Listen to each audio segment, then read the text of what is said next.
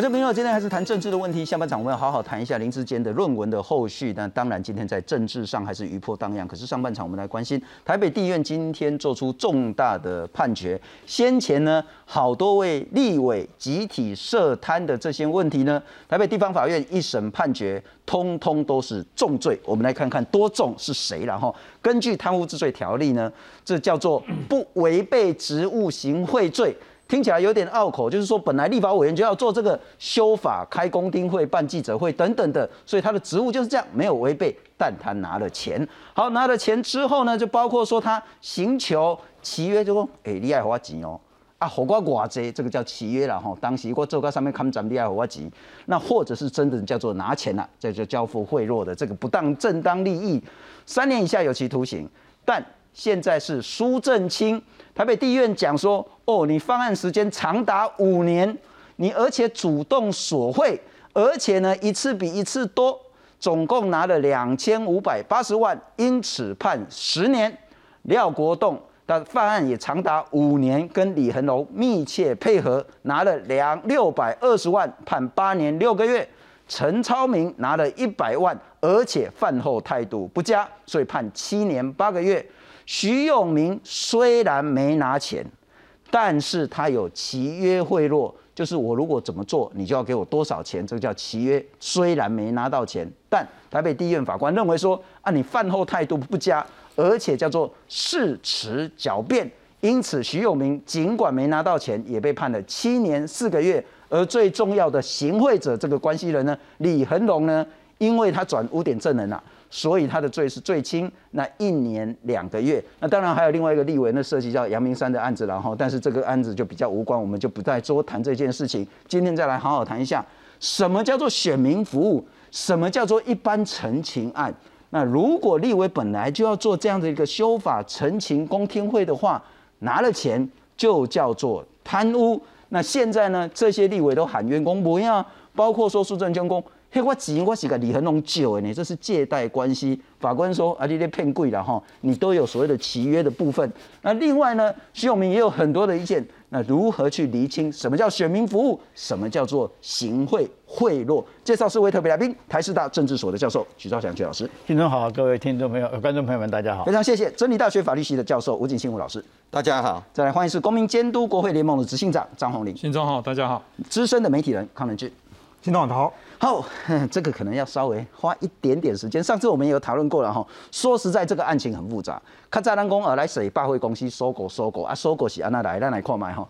主要是太平洋建设，这个是建商，跟日本的崇光株式会社工那来合作，在台湾呢盖了一个叫太平洋崇光百货，年纪大一点的都会知道。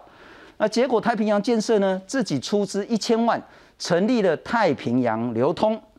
那之后呢？太平洋流通呢，可能账出了一些问题，所以张明强呢就找了像是林华德、李恒龙呢，说阿伯兰做回来该挂这类问题。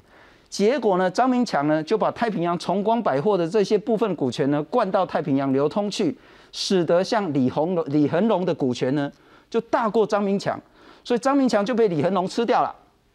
那李恒龙为了说要做更多的资金进来，他找了远东徐旭东。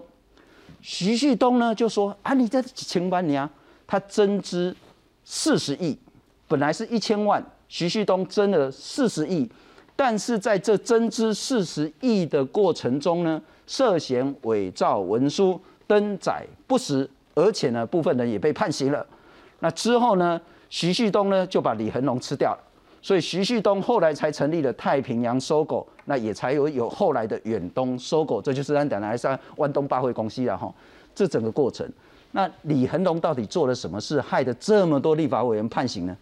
他说，因为你在这个增资会议当中登载不实、伪造文书，公司法后来修法说，如果是这样子呢，就要撤除登记。可是不溯及既往，李恒龙就拜托这些立法委员公。拜托哎，你可不可以开公听会，然后呢，让更多人来讨论，可不可以修法，让公司法溯及既往？如果可以溯及既往，那么徐旭东就没有资格再去拥有远东收购百货，那么李恒龙就可以重新拿有这些的所有权。那这整个过程呢，变得所谓的行贿的问题，如何去理解公司法？如何去理解贪污这件事情？先来看看。国会前年爆发的跨党派立委集体收贿案，前太平洋流通董事长李恒龙涉嫌向立委行贿超过三千万元，震惊全台。检方以贪污等罪起诉多名前任和现任立委和各自的办公室主任等十二人，案经法院近两年审理，六号一审判决出炉，除了李恒龙被判刑一年两月，缓刑五年，所有立委通通有罪。他犯后呢，否认犯行，并且呢，用就是说。呃，跟李恒龙之间呢的往来呢是借款哈这样子，或者是说是单纯的选民服务这种呃这种呃言辞来辩解呢，认为说饭后的态度不佳，应该要从重量刑。涉贪金额高达两千五百八十万的前民进党立委苏正清被判处十年刑期最重，涉嫌亲自出面和办公室主任共收取八百万汇款的国民党立委廖国栋判刑八年六月。涉案的蓝营立委还有陈超明涉贪一百万元，判刑七年八月。而前时代力量党主席徐永明涉嫌契约贿赂两百万，则是判处七年四月。至于各自办公室主任，分别判处无罪到五年刑期。你自己觉得这个结果你可以接受吗？因为检调查出关键人物李恒龙为了夺回搜狗经营权，透过白手套郭克明等人行贿多名立委，协助公司法修法，并举办公听会施压经济部官员。法院审理后，李恒龙和郭克明已经自白坦诚犯行，但涉案立委全都没有认罪。嗯，本来就是这个针对今天的一个法院判决，我是真的深表遗憾呐。嗯。他在法院的判决认为说，我跟李恒龙之间，我们事实上是真的单纯的借贷关系，他曲解了我是去所谓，嗯，这跟所谓的事实显示跟所谓的这个证据都是明显的不符啦，我觉得依法要提出上诉。这起立委收贿案更爆出案外案，无党籍立委赵振宇被指控施压营建署变更阳明山国家公园土地地目，家中还被检调搜索出九百二十万元不明现金。不过法院认定财产来源不明部分获判无罪，逃漏税部分判刑六月可一颗罚金。多名立委得知判决结果后纷纷喊冤，表示会再上诉。记者传承博玉台北报道。好，齐老师先来请教你，然后就是说，我们现在刚谈和公开直播了哈，就是总之就是说，他们徐李恒龙认为这个过程大有问题，事实上也真的大有问题了哈，就是说这中间还有人被判刑确定的，那他希望说可以重修这个公司法，让这一个被判刑有争议的刊载不实伪造文书的部分呢，能够让经济部说撤销他的登载，因此可以让李恒龙可以重新拿到收购的这个权利。我想问的是，我们来看看另外。如果立委协助这一段，而且拿钱，哦，没拿钱应该都没问题啊。而且拿钱做了他本分的事情啊，这个一定要画刮胡，否则我又被骂到皱头。导致苏正清判十年，廖国栋判八年，陈昭明七年八个月，徐永明七年四个月，冤不冤枉，或者是是否罪有应得？应该应该这样讲，就是说。呃，专法律的问题是非常专业的，我想这个是由由 法律由法律的的的专业人士来来来谈。我是学政治学的，我们从政治学的角度来看啊，这里面的的确确涉及到一个问题，也就是民意代表的他的那个行为的这个那个规范在什么地方啊？如果说完全没有规范的话。就很可能会发生这个问题，就是现在的这个今天法院用的这个叫做不违背职务的行贿罪是啊。OK，那刚才信中也特别讲什么叫做不违背职务的，那换句话讲，他职务上可以这样子做，那现在就问题说有没有对价关系了？嗯哼，就是你刚才讲的有没有收费，有没有收钱？以前很久以前有有一位已经过世的。一位一位这个立法委员已经很已经过过世一段时间了，他当时就非常有名啊，呃，就他就是他所有的民民民众和选民要来要求服务有没有？他都跟收挂号费一样，他会收墨菲信调。对，然后呃这个服务没有完成没有达成退费，OK 啊，然后有完成我就收费啊，所以就变成就是你你给的越多，可能服务的越好。所以当时就我我记得，这个我想这个老一辈 比比较有资深一点的新闻人也好，或者观察政治人都看过这种事情嘛。所以换句话讲，我们我今天我们要看这件事情的的法律问题是一个角度，我们从政治的角政治学的角度来看的话，就是民意代表的行为准则在哪里？他可不可以收费来为选民提供他应该提供的服务？这就是问今天，这我们从政治的角度来看，这就是这个。但我想问的是说，有几个法哈，真的是一个是游说法，是啊，政治现金法啊，它有没有被我完全完整的落实下来？现有的法律有有没有要必须就不周延的地方？这是我们现在这个案子后面要重新来思考。但我想问的是说，不管是二零二一年、二零二零年，乃至二零二二年到现在，我们对立法委员行使他的本分职务。能不能拿钱这件事，还是有灰色地带吗？有啊，当然这现在这灰色地带非常多，对不对？因为你基本上来讲好了，他有没有收费你也不知道。你像这个案子，如果李恒龙不这个某种程度上他不去做那个污点证人的话，有没有？他没有把这个事情抖出来，没有人知道这个背后有收费啊。又或者他用政治现金的方式，是恐怕也没事了。所以政治现金法，也就是我刚才讲，它又是另外一个重点。嗯哼，对不对？我是真的心甘情愿的政治现金，是还是我有目的的政治现金？啊，这还又分成几段哦。第一个就是你选钱有没有？我为了跟你打关系，是，所以我捐一部分。啊，第二个就是你当选了以后，是你，然后我因为有事情要拜托，啊，你也帮我做好了，前金有啊，你下次要选，我再用个几千万当政治现金，就是前金后，几千万不能当政治现金啦，因为我们有一定额度。对对对，想要捐的时候，他自然有办法，但他可以切二三十个人头 去捐个几百万。他只要他要捐的话，他是绝对是有办法的。换句话说，他其实只要被查不到，不管用什么形式的前金后谢，是其实某种程度是合法的。呃。不能不能也不能讲全部都合法，就是看有没有抖出来。你像你像这这样这个案子，那等一下就要好好谈谈红林了哈。就是说，很显然这就是我们一个很大的漏洞。但我再请教一下吴老师了哈，有没有冤枉这些立法委员？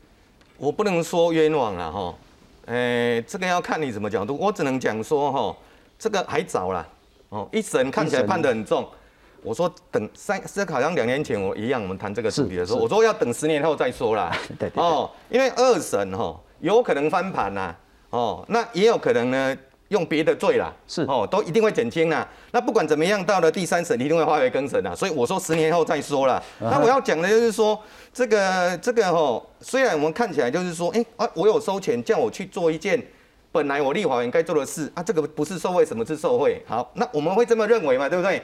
可是呢，立法委员哦。我们呢，在讨论这个受贿罪的问题上面来讲，哦，有一个很重要的就是你刚才提到的对价关系，对不对？可是哦，各位要注意哦，这个对价关系有没有白纸黑字写在法律条文里面？没有啦。这个对价关系呢，基本上呢是留有法官在具体个案做判断。好，那一旦呢形成这种结果，就会造成什么？就会造成什么？每个法官对于对价关系的认定一定会不一样。我敢保证，这个到二审一定会不一样。好，那这里呢有很重要的前提，就是说，在我们在探讨对价关系的前提是说，他要做的这件事，哦，就是他拿来做交易的这件事，是不是属于他的职务行为哦？各位要注意，这十年来是十几年来。有关的公务员受贿罪的，一直卡在这职务行为的的认定嘛，对不对？哦，是。然后呢，刚好呢，这个最近那个林义士的案件，刚好那个审理庭准备，他有征询那个各庭的意见，准备要有可能会开大法庭，是，就卡在这个问题呀。因为呢，我们来看哦，他今天哦，这些是李能龙给他们钱，然后叫他们去开公听会，哦，好，那我们现在问题来了哦，他在哪里开？他在哪里开？嗯哼，这个很重要哦，哦。因为呢，这个职务行为哦，我们在教学面临一个麻烦，包括呢，我们最高法院呢过去的判决也是这边犹豫，就是说关于那个职务行为的认定，我们到底是要以法定职权，或者是我们常常在讲的什么实质影响力说。然后，那我们来看立法员他的特色是什么？就是说他没有具体的权限，他没有具体的权限。他今天哦，如果说他要去去想办法去影响的话，他有几种方式。第一种，他就有法案的通过，可是各位要注意哦。这几个立法委员要通过一个法案，就算他们都做了，也没有办法，很难呐，很难呐，能懂意思吗？哦，他们才几个而已。然后再来就是说，他可以用预算去逼，嗯哼，哦，这个也是一个。但是我们来看这个案件，他也没有这些委员有没有用预算去逼经济部？没有啦，看不出来啊。嗯哼，他他在法院的这个判决里面一定只一直强调公听会，可是我要注意哦，这个立法院的公听会有很多种啊。有有一种是立法院真正开的，这个看起来呢是属于没有任何强制力的，而且呢，它呢是在东吴大学。嗯哼，哦，那你说他这个是不是一个所谓的立法院的一个职务范围？我认为就画个问号了。更何况哦，这个开公听会这件这件事情哦，有没有有没有办法去影响任何事情？单纯开公听会有没有办法？哎，你这样问我，我没有办法很跟你讲，因为如果碍于立委的压力下。而官员可能会可能对不对？好，那请问一下，可能可不能成为法庭的证据？对，这就是这个是一个很大的，所以我说哦，这个看起来判得很重啊。哦，我说哦，很多民众认为说，哎，这个就是收钱就要给他处啊。嗯。但是如果我们看过去的例子啦，这一类的案件啦，很多是无罪，很多都是无罪。我说十年后再说了，现在讲都太早了。是。那我要讲的就是那一条线，司法者哦，立法者当然哦。你说要明确，不可能明确到哪里去啦。比方说，我刚才讲的职务行为或对价关系，这很难。那只能借由司法者去做，把那条线想办法利有距离看看累积能。看问题是我们的司法现在就是那条线一直犹豫不定。OK，哎，了解。那我要请教洪林了哈。回到刚刚那个问题，我们先来看看这个说到底那个争议的公司法到底是什么？这主要是公司法第九条。我们回到这个收购的案子，那刚不讲说增资这个会议是伪造文书，是刊载不实吗？所以后来经济部说：“啊，你伪造文书啊！”所以呢，我就撤销。可是呢，一三年徐旭东去告，结果经济部败诉。然后后来呢，一八年公司法才修订，然后说呢，如果负责人、代理人、受雇人呢，用犯了刑法伪造文书罪，判决确定之后呢，依法依职权可以撤销这个利害关系人的登记。可是这是一八年，所以李恒龙讲说。啊，我都已经股权，我的权利都被吃掉了，所以你必须要溯及既往。那他希望能够溯及既往。好，回到这件事情，第一个，立法委员如果去修这个公司法第九条，说可溯及既往，合不合理？第二个，如果要去修，而且拿了钱，是否就构成贪污罪？这个我们溯及既往，大家比较知道，就是我们之前的这个历史工业的这些特别费等等，才会去回溯啦。不然的确在法律上，我想这个老吴老师的这很少，因为这样子要不知道要追到，因为毕竟现在民国一百一十一年了，我不知道那个追溯要追到到会不会连在。大陆时期都喊，那应该说这个部分回到刚刚老师有提到游说法，我们现在的阳光法案不是没有，但我每次来节目讲很多次了，但立委嘛批皮波差，我就直接讲游说法从九十七年开始实施到一百一十年五月，立法院总共才三百七十七件，十四年才三百七十七件，以第十届来讲，total 已经两年多了，大概六十多件，平均一年三十件。大家相信立法院一年有人去游说他要去修改法律，这些 只有这样子吗？那刚刚有一些呃，这这个当然就是一个根本的问题，因为我觉得至少这一次的案例，我必须说这几个立委他自有一个说不过去的事情是说，那这个这几件事就属于要游说登记啊。是，如果你今天有登记，我我已经光明正大走了，那。我我觉得没话说，我不怕，我跟你有对价。那回到曲老师刚刚讲政治现金，其实那个也是个规范嘛。虽然台湾朝向金钱选举，但我简单的讲，我们现在个人捐给个别的候选人，不是政党，呃，那金额是十万；盈利组织捐给个人候选人是一百万。那如果是我们讲非营利组织是五十万。如果今天我帮你的忙，那不管有没有说，最后我依你法规的额度给你这钱，那这不是你的游戏规则吗？那那不行吗？就是刚刚讲，我讲很难听的，如果李恒龙他透过三十个公司。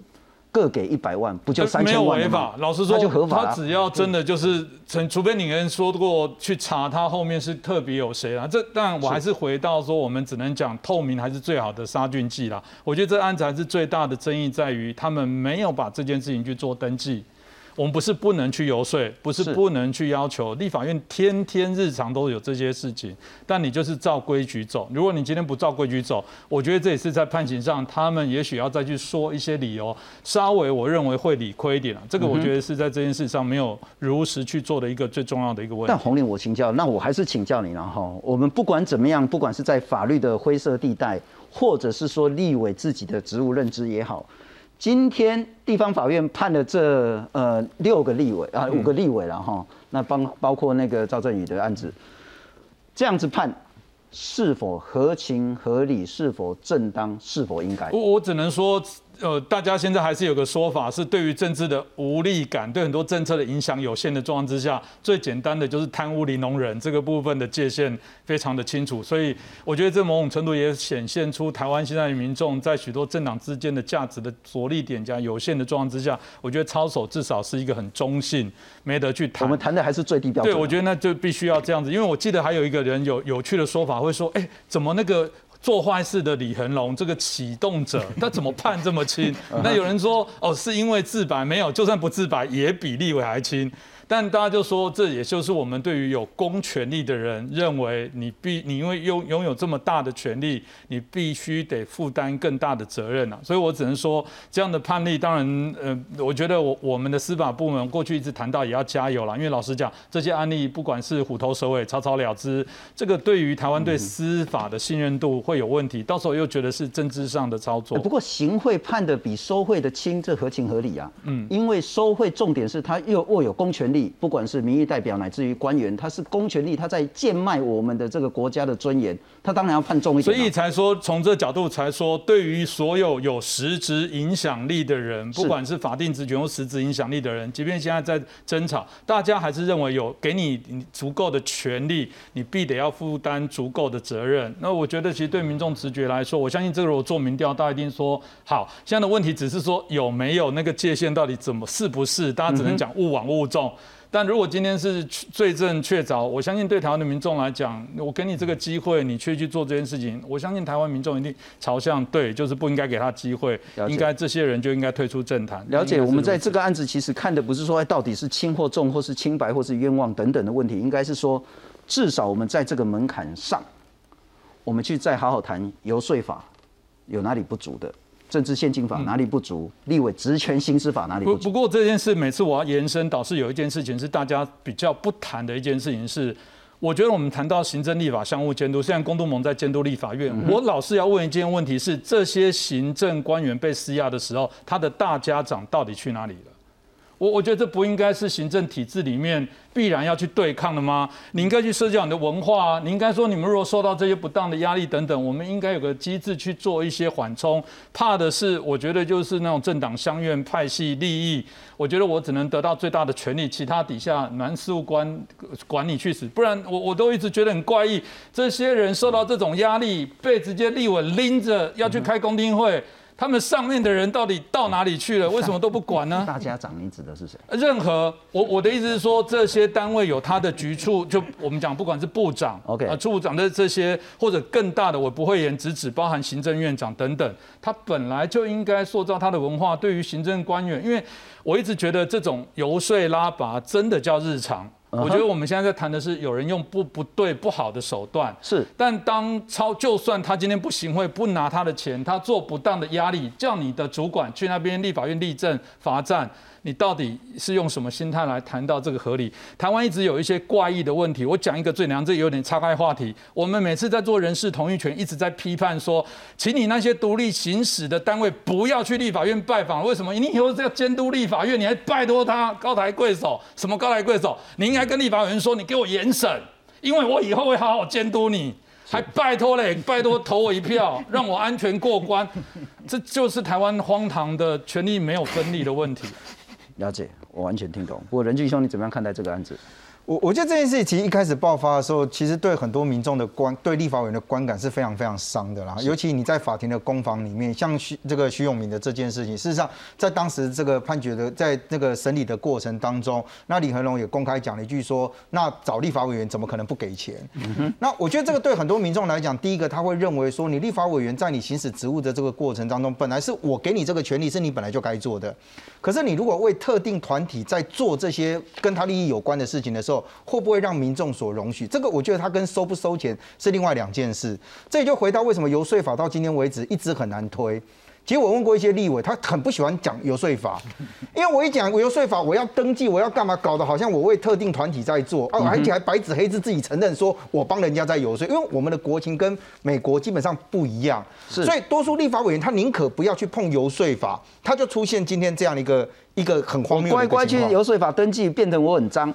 啊，我私下偷偷拿钱就没事，因为人家会讲说啊，你看了啊，你私下偷偷拿钱要先被抓到才有啊。但是问题是游说法，我就登记在那个地方，我帮谁游说了，立刻很多人会有这样的一个一个联想。我认为这是一个观念上的问题了啊。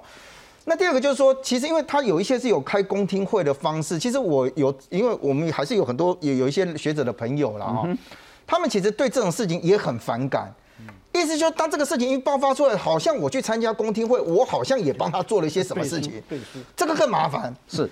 也就是说，这些人其实，在不知情的状况下，你你觉得他去修改那个公司法，要让他溯及既往，他会明白告诉你讲说，哎，我们今天来谈搜狗的这个案子，那我们用搜狗来做例子，你觉得这个东西要，因为你知道他必须要大家举正反不同的意见嘛，是。学者必须基于自己的专业告诉大家讲，我为什么觉得他应该要溯及既往，在这个法条下，但他不能举特例说，哦，因为这个东西，因为大家都知道，如果一溯及既往，他会有利益上面的问题。是。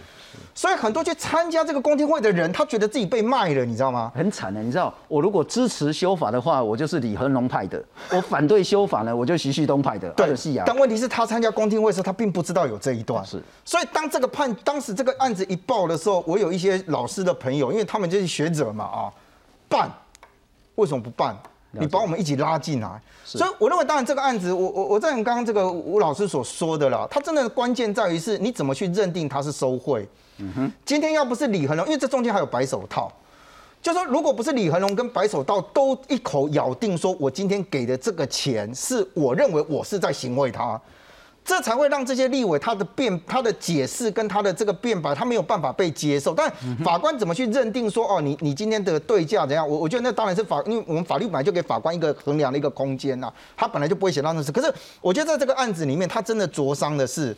很多人其实对于立法委员是不信任的，是。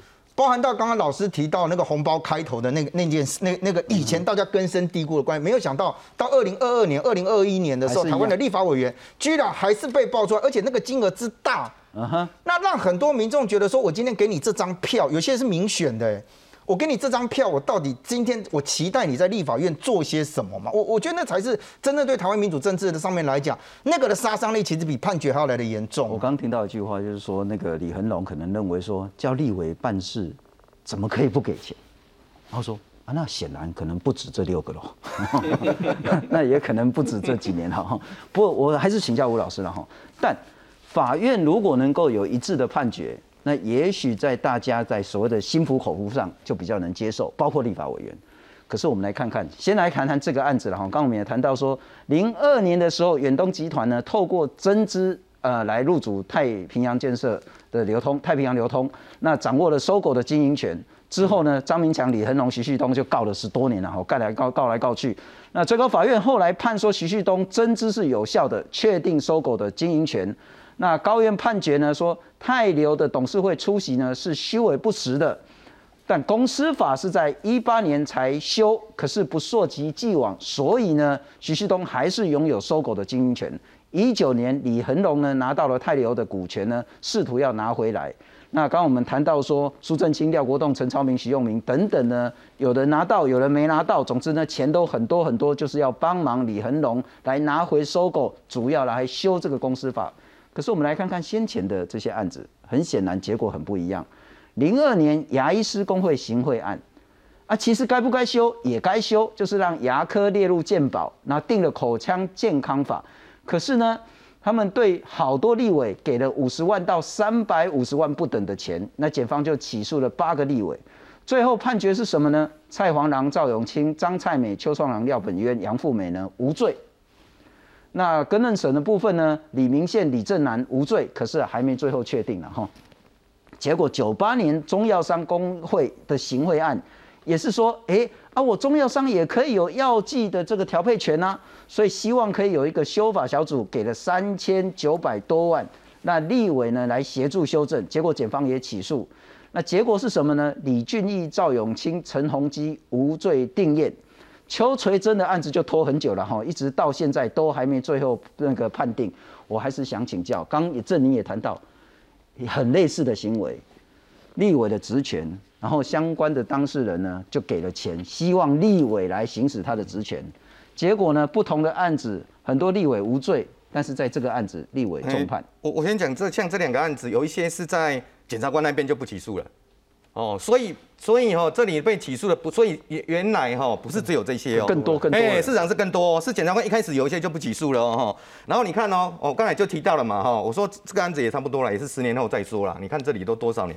那我我要讲的就是说，你我们来如果看这两个案子哦，他这里呢找的立委是更多的哦，哦，而且他有去通过这个法律哦，哦啊，这个我们看起来很严重嘛，可是他是无罪哦，可是我们在比较，因为哦，我们不要一直陷入那个金额啦，是。哦。只要不该收的，你你你你就算一块钱，我也认为要处罚了。哦，那那如果呢，他不是的话，我们可能用别的法条的话，那你就算做一千万，你也不能说他收贿了。哦，懂我意思意思吗？所以呢，我们来看哦，你看他这个法律都通过了嘞，那他这个目前哦，目前目前这个李呃这个宋国案这个案子哦，他是开公定会。我说公定会有什么？我们有没有什么法律效力？嗯哼，他顶多叫那个官员来嘛。好，那所以我认为说哈，像这一类的案子哈，我认为哈，像不管是这个案子，或者是目前呢这个送过这个案子，我认为呢，立法人都不会都，如果我是法官的话，我都不会认为他们犯了受贿罪，但是我也不会判他无罪啦，应该是哈有一个层次性了哈，因为在我们的贪污治罪条例哈，没有把一般的公务员跟所谓的立法委民意代表。的收贿行为做区别，有些国家是有的，它比较精细。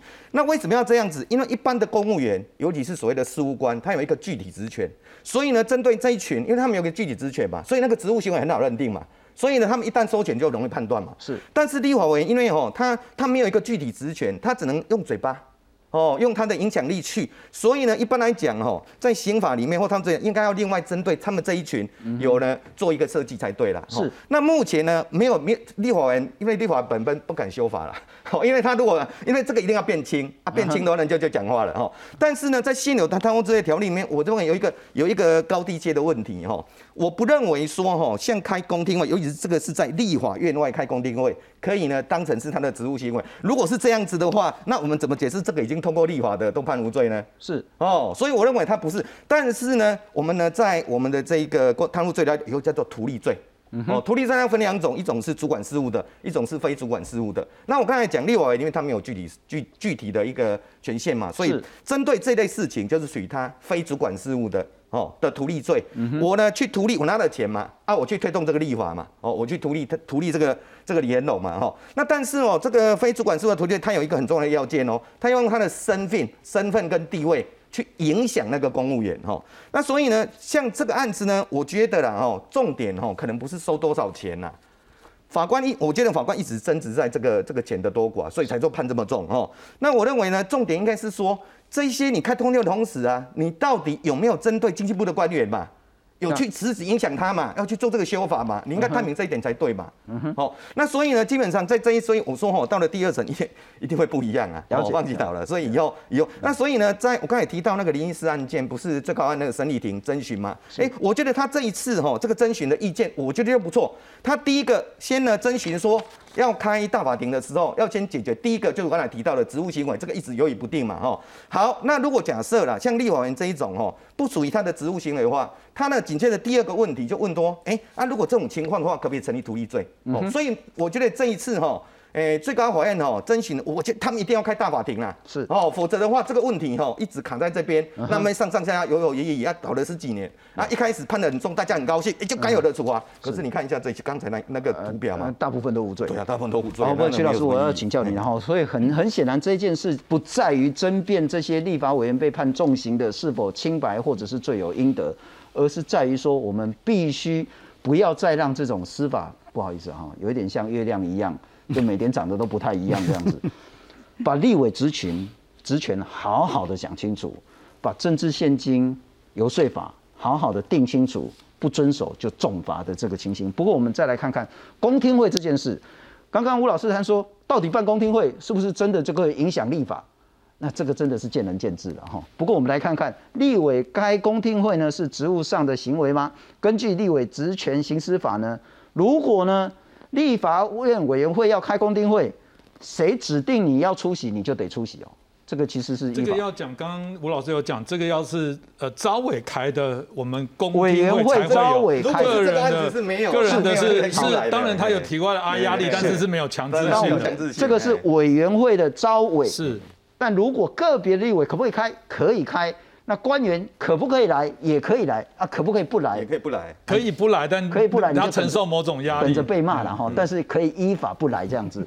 那中央警大的法律系教授吴老师他说呢，职务的公正性、廉洁性，只要有任何一个受到伤害，就可以成立犯罪。台师大的曲老师他说呢，到底开这公听会是公益性还是私益性？媒体司法呢是两道监督的机制。律师黄定颖说，这个案子公听会是在立法院外开的。好，哎，是在东吴大学，在东吴大学开的。嗯，那不是依照立委职权行使法去做的。可是开一场公听会出席费高达两百万，这个跟立委权力行使是有不过这个是有问题的哦，因为因为如果不是属于他的职务行为，就没有对价性的问题。了解，那我再请教曲老师了哈。好，我们总是要汲取经验教训吧。是，那个是什么？我我我我想我我我接续 刚才我们那个讨论哈，公听会，我这我我你这边也引用我以前的一个讲法，也的的确确是这样子，因为我们现在是公听会这个名字，其实它某种程度上既是法律名词。但是也是社会一般媒体在用的一个普通名词，是。也也就是说，它等于是我找了一群专家学者来，然后就一个主题谈，我就可以把它称之为叫做公听会。更何况参加的人可能是立法委员，是。又有政府的官员，是。很容易媒体一报道，大家就会觉得这是公听会。其实这个跟刚才洪宁也提到了，这个跟法律上所定的立立法委员里面的这个这个组织法跟这个呃职权行使法里面所规定的所谓的公听会，它不是同一个同一个等级的问题。那立法院里面职权行使的那一个部分，那个是有法律效果的。是，外面一般召开的这个公听会，它其实只是一个合个言而制的这样的一个会议。那但是不管哪一个，呃，它基本上都是在讨论公益性的东西。是。它一定是跟立法某一个立法的呃是否要立或者是否要修法有关键性的因素。这个时候它的公益性是非常重要的。那既然是公益性哈，老实说，你出席者有没有？你的领出席费是合理的啦，交通费这个，但是你说你的但出席一次两百万，两百万了没有？这个是这这这直接冲线，这是找找。这个打开演唱会，超级明星来来来，大概也没有这样子的，大概找找美国总统川普来来出席一下，看看会比这个大大概再高一点了。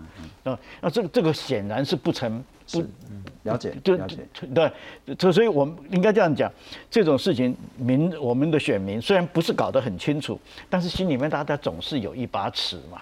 第一个大家会衡量的就是是公益性还是私益性，第二个。你的费用是不是合理的啊？如果说一个为了公益性的东西，然后它的出席费又是跟我们一般的认知根本不成比例的时候，大家心里面自然会有那个疑问。然后现在又扯出来了其他的问题，涉及到另外一家公司的股权分配的问题。是，然后你告呃，我不我不晓得到最后司法怎么判，这个我们真的不晓得了。但是如果你说这里面完全没问题，老实说，那难怪。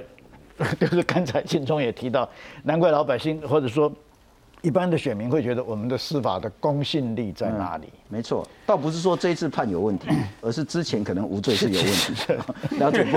我不能讲说他也许法律上法条的适用上他也许没有问题。不过洪林，我请教你了哈，哎，我们其实现在什么法都有哎，我们有立院职权行使法，我们有游说法，我们有政治献金法，我们还有所有的财产来源不明罪。立法跟执行常常是两件事嘛，就是就是如此啊。这这个事情，我老实说啊，就如果在谈到立法院的对价，如果大家了解立法的相关程序，的确它有一些像吴老师提到，他怎么认定的复杂问题。我举个例子好了，基本上这个不是行政法规，它基本上是立法，所以立法就是如果了解的人会莫名其妙，你干嘛给我施压？你就修就好啦。你立委就可以提案去修，他干嘛跟他不是那一种？比方说，我今天在审核这个建案过不过，权力不在我立委，我就跟你压力说让他过。基本上修法就立委，所以大家觉得莫名其妙。我也是搞不懂，修公司法应该就立委说了算，他干嘛是你立委提案去修就好了，所以才会有我我说大家瓜田李下说啊，你就修，你觉得不对，你就诉诸公益，你干嘛压着这来？那当然了，他希望有一个正院版。这老实说，这也是约定成熟也没有。主管机关是经济部啦。那目前因为我们立法院立法院委员主动提案的比例真的不高啦，所以他才会施压这个经济部啊他本来就这个生态可以不用有这应应该是这么说，嗯按理我们的立法是五院都可以提案，立法委员可以自己提案啊是但是因为立法的品质通常不高，怕你令的太高了，行政无法执行，所以过去有个叫做。因为这个不是法定的规定，大家会等政院版，也就是说，我一定要修这个东西你就提吧。就就跟矿业法哎那你不要到时候我哎我用我的方式来定了，你你到时候大概是变这样子啊啊，所以才会说这件事。但从这件事你就会知道说，第一个你启动一个修法，你去你去施压一个，他也没有提案修法，你也可以的。另外一个还是提到，就是说立法院要过，还是要多数决，你要一百一十三席的一半来提案。你就算这些人数他去提案，你没有多数的同意也不会。所以这个我想的确是有很多他他也需要带点风向，让他有部分的正当性，他才有可能最后去修。但是我再请教一下那个任俊兄是啊，哈，好，很显然我们有很多制度，有很多法，但是还是一再出现这些问题。没错。难道再立法吗？我我觉得我觉得很难很难啊，非常难啊，非常难哈。我我为什么讲非常难的？其实概念就在这。比如说刚刚提到立法委员他的职权，他本来提案就是他的职权嘛。是。我们回到立法院最基本、最务实的运作面来看哈，每个立法委员都有提案权嘛。可是他提案之后，这个案子什么时候被排入议程，或者他会不会让他列为甚至会期的优先法案，大家去处理？我们看过多少案子，这个会期提案，下个会期提案，一年搞了十个会期都在提案，永远排不进议程。这就是现实面，是，所以他为什么会变成就是说我是不是要用公听会的方式，让大家觉得好像这个事情是要被讨论的？我认为某种程度可能对行贿者来讲，他希望看到是立竿见影的效果，了解，而不是你今天告诉我说你愿意提案，提案太容易了。我我们看过多少荒谬的案子啊？今天提案，他告诉你说我今天提了案，他什么时候撤案你都不知道，因为他确实在立法院他有实质上运作的一个一个困难性啊啊。那所以我觉得在这整个案子里面，他真正会被考虑的是完全赞成刚刚曲老师讲的那个，是民众真的在乎的是你在提案的过程当中，你到底是基于私益还是公益？嗯哼，如果你今天在当时的口腔健康法的这个部分，为什么他后来大家认为说 OK 这些委员他无罪，多数人其实在社会舆论他放下。因为他后来在判决的时候很明白的告诉你讲说，他的牙医师牙医师工会全联会他们募了两千四百万没错。但是他进行游说的过程当中，即使这个法过了，他的这个所谓的牙医呃牙医工会全联会，并没有因为这样得到具体的利益，而他所争的就是说，你今天把这个口腔的那一块能够放入到全民健保里面去，在当时判决里面，他们认为说这是其实是一个公益性的东西。可是中药商那个时候其实后来有出现争议了，因为那时候是讲说你不用资格考试是不是独立的中药商，所以二审那时候其实大家都知道，说这中间有一个过程。那你今天回来看这个案子里面，你看多数的舆论为什么在这件事情上面会认为或者支持说这些委员应该被判？因为很简单，它看起来有太针对性的东西。针对性，而且就图利个人。对，就就现在大家的认为解读会是这样，所以我觉得大家对于立法委员不是说有一个高标准，而是我们认为他在执行这个职务之的时候，他必须要站的是我是公益的这一块。我认为你在这一块距离你能够说服别人，我不认为这个可以被驳得到。这在几个案子里面，其实我们真的静下心来回来看哦，就说如果今天一个行贿者他明白的告诉大家，对啊，我今天就是推动这些，他们也都承认，虽然后面辩驳说我是借钱，甚至像徐永明那个状况，徐永明那个状况是因为白手。套什么？大家都讲说，OK，你没有现场跟我收钱，可是你本来是跟我约好，如果你办成了之后，那我其实转转用政治现金给你。是，那我真的必须讲哈，我相信这些白手套或者是李恒龙本身，他一定也会做好保护自己的措施啊。那些到法庭上面都一定要去做攻防嘛，哦，所以我认为在这个案子里面，回到最根本的是，我不认为要再立立立其他的法了啦。嗯我想洪林兄很清楚，老师这边也都很清楚，我们有太多的法，其实都放在那。我举一个最简单的例子，叫政治现金法。因为我有一年头敲到了，我去选举，你知道吗，政治宪法这种东西，真的就是你愿意诚实申报。你知道到后来，有些人会觉得说，你愿意诚实申报的是笨蛋，因为你越诚实申报，他才拿着那个去抓你。但我觉得这是观念是错误的。我们后来也被查，你知道吗？就是我觉得他有很多的法，真的有的时候就是防君子。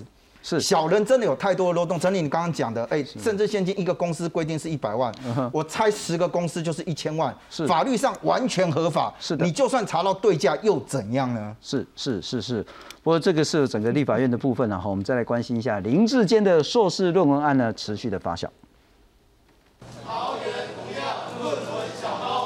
几位来自不同县市的国民党县市议员参选人，六号到台北地检署告发林志坚违反著作权法。他们质疑林志坚就读中华大学的硕士论文抄袭竹科管理局的报告。爆料者王宏威还加码指控，这篇论文还涉嫌抄袭《品质月刊》。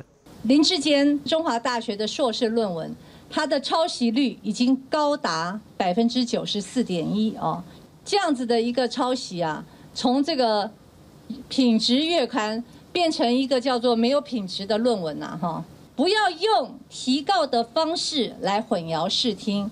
对林志坚提告王宏威加重诽谤，还说国民党有毁林小组。莱恩强调，他们是在捍卫学术伦理和著作权法，反批民进党强力护航才是宠林小组。民进党在提到国民党有所谓毁林小组啊，我觉得非常可笑。国民党是出来捍卫著作权法，我呼吁民进党不要再。护航这些品格有问题的参选人，组成所谓“宠林小组”。另外，林志坚台大硕士论文部分，国安局长陈明通表示，是林志坚提供资料给另外一位研究生于正煌，只不过于正煌比林志坚先毕业。国民党立院党团表示，不管谁抄谁，难道陈明通允许学生论文有抄袭行为？你还主动跳出来澄清护航？我要问问国安局长，这是国安危机吗？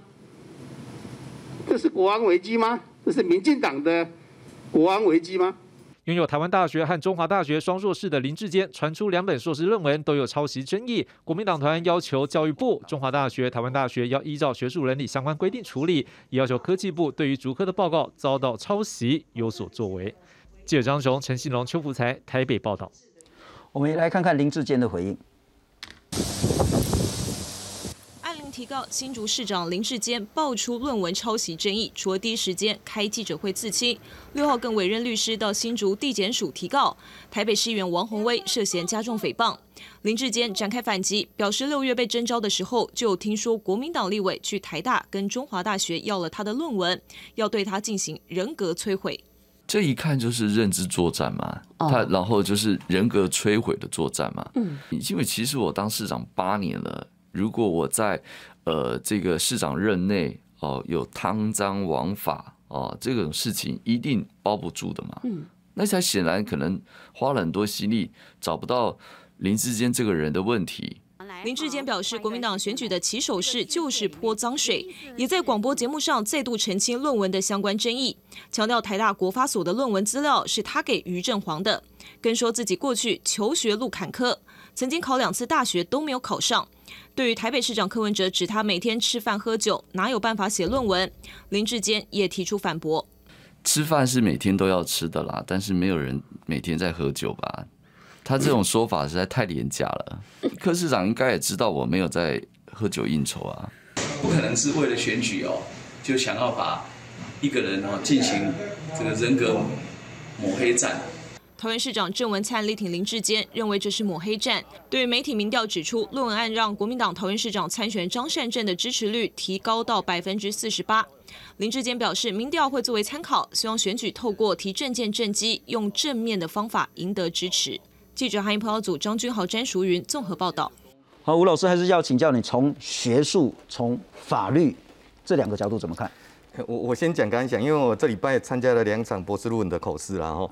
哎，或这这被政治人或再简这样一搞吼，搞得我们学术跟我这个学位这个跟教授都越来越没价值了啦吼。我觉得我先提醒政治人物啦，你如果要洗学历，你好就好好念，好好写了哦。那我讲一下，就是说有关这个著作权哈的认定，这是抄袭的认定，它比较跟我比较一下那个智慧财产权另外两个好了哈。专标商利专专诶这个商标跟专利很简单，认定很简单，就谁先去登记。谁就赢，是我不管谁先抢到，我谁先登记谁就赢。可是哦，著作权哦，我们本来哦，在一九八五年之前嘛，著作权法好像也是用这种商标专业的方式，就是我去登。可是后来认为说不大对啊，因为这个著作权哦，它呢，你说要去登记，这个感觉起来有点怪，好像有点言论控制的感觉哈，所以后来就把这个取消了。所以目前我们对于著作权的保护是采就是创意保护原则，就是说你只要写错，就算你没有发表哦，是哦，没有发表，你还是受到著作权的保护哦哈。那目前著作权这边要登记只有版权，涉及到著作财产权的部分哦，你可以去登记，但要不要登记你你你家的事哈。好，那也因为呢，它跟商标跟专利不一样，所以就出现了一个问题啦。哦，认定那我先讲啊，哈，这个林志坚这个市长这个问题，他两两个大学的硕士论文，我觉得不管怎么样都有问题啦，绝对有问题啦，哈。那只是说谁的问题。好，那我们呢？刚才我讲，因为没有办法去登记，对不对？没有登记制度，那谁先是不是以谁先发表的先后呢？我觉得不一定了，哦，不一定了，哈。那原则上只能说，哦，比方说目前看起来好像是。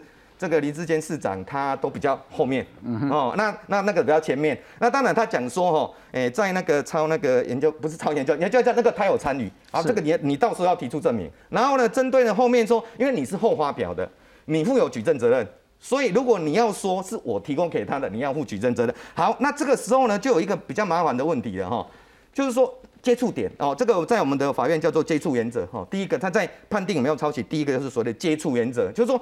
这两篇哦被认定有可能抄袭的这这两篇著作，接触的有没有接触的时间点在哪里？哦，那是那当然最首要的判断就是发表的时间，哦，做发表的时间谁先谁后这个重要。那如果说呢后发表的那一个，我刚才讲，你如果说是我先的话，哦，我先我提供 idea 给你的话，你要举证，那那怎么举证？怎么举证？这问题很简单啊，因为林志坚说是我给那个另外一个对，那所以就要有一个第三者嘛。啊，那个第第二个当事人他也在谢词里面，就是确实是林志坚给的一些资料啊。但是问题来了哈，这个比较麻烦的就是说哈，如果是这样的话，那表示如果他能真的举证说是我确实提供他资料，他也这样写哈，那就变成第一个，就变成第一个是抄袭哦。对。会变成这样子哦，对哦，因为他他那目前我们在有没有抄袭？就第一个接触原则，第二个实质相似原则。因为呢，在台大国画所的这两篇论文哈，我看到这里的报道，它相似度确实是非常非常高的。哦，而且要注意哦，哈，目前我们呢这个侵害著作权不是只有民事责任哦，它有刑法哦。哦，刑罚呢是六个月以上到五年以下，只是说他是告诉乃论呐。啊，是的，是的。对了，哈，所以呢，基本上哦，这个这个不这个部分就是说你要提出证明嘛，后面发表的要有举证责任，不是前面那一个，是后面这一个哦。那再就是研究机关这个的话，哇，我这我觉得这个就因为哦，那个那个那个各呃政府机构委托委托去做委外的机构，那个著作权基本上是属于。那个机关的科学园区，哎，对对对对哈。那如果你要写论文，因为你也是要比较后面嘛，那你比较后面的话，如果你要去用，不是不可以，你要你要确实引注嘛。是哦啊，看起来是没有了哈。好，那如果说那个林市长可以讲说啊，我有参与一个计划啊，一样啊，你要拿出证明。哦，你要怎么提出证明说我有参与那个计划？那当然他可能可以提出我帮他我帮他找证据的方式是说，有可能在这个一般哈，我们委外的计划哦都有期中跟期末报告是。那他只要呢，他可能可以，我这样提供他免费的，呃，这个律师咨询，讲的就讲的了 哈，就是他呢可以呢怎样拿出说我在期中报告或期末报告，是我一般的话都会发表我的参与证明，了解，他大概只能用这样子。好，邱老师，我两个问题请教了哈，一个还是说您昨天谈到说这个在学术上很容易，就是检举，然后台大来认定啊有抄袭没抄袭，一般两瞪眼，但现在可能在政治上的问题也很大，也很急迫，这是一个。第二个我还是想问。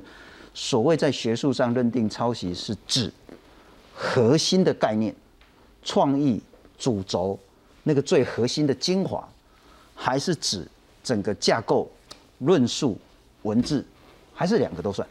呃，应应该这样讲。呃，我们现在对于所谓的违反学术论伦理的认知，它已经逐渐逐渐的标准化了。是啊，也就是说，因为这呃，因为我们所谓的违反学术伦理或者学术伦理的审查，大概差不多发展到今年不到十五年的时间，但是累积的这十几年来呢，因为很多的个案，老实说个案非常多，逐渐逐渐的已经把那个那个标准把它把它呃慢慢的厘清了，所以说。呃，透过一个委员会啊，至少三个人啊，那么这由这个委员会来审查，合理的审查。老实说，这个在我们学术界不是一个困难的事情。我本人就处理过这样子的案子，而且那个案子里面那个学生的的硕士论文被我们撤销了。一撤销了以后，因为他是公他是公职人员啊，他的公职。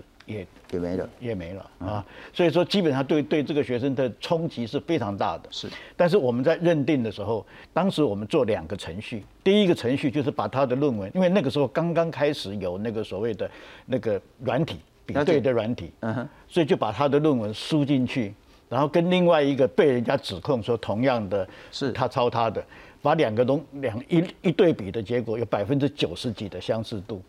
然后再来就是我们根据那个时候刚刚开始有的那些基本的原则，我们来审查，审查的结果投票，三个委员，三个委员都认为他那是抄袭。了解。好，同样这样子的标准，所以我说昨天我才会讲说，这个事情如果在我们学术界的所谓的学术伦理的审查来说。我不敢讲说它很简单呐，但是它绝对不是一个不能处理的那么的困难。了解啊，了解。但是在政治上的效应它会很大。你看今天就你看从昨天晚上我们谈这个问题到现在二十四小时，你看今天白天他就有司又把司法拉进来，这是我们台湾现在政治上非常大的一个特色。就政治上把一吵架了以后，顺便就把司法一起一起拉进来啊，然后大家。打打给龙龙揽这会，龙拉这会有没有？到底到最后搞搞几年下来，谁也说不清楚到底是怎么回事。但是在我们学术上面，我讲过，这个事情没有大家想象的那么的难。包含中华大学的那一份，他说是自己抄自己，自己抄自己也是有规则的，不是说抄袭不是完全可以啊。对，是说是我自己的东西，我可以抄。但是也一样要引注，所以我昨天在你的节目里面，我特别提出来。但是我看，因为因为我们我们做论文的人就知道，为什么前面要做一个所谓的文献探讨？是啊，那有很多人认为说这个是多余的，因为因为你文献探讨要稍微讲一下这个题目的讨目前发展的历史，谁做过什么，谁做过什么，他觉得这是个历史的东西，觉得浪费时间。为什么讨论这个？这个其实就在告诉。你的阅读者说：“这个问这个问题现在已经发展到什么程度？哪一些人在这个问题上做过一些贡献？我现在新的研究要朝这个这这个。”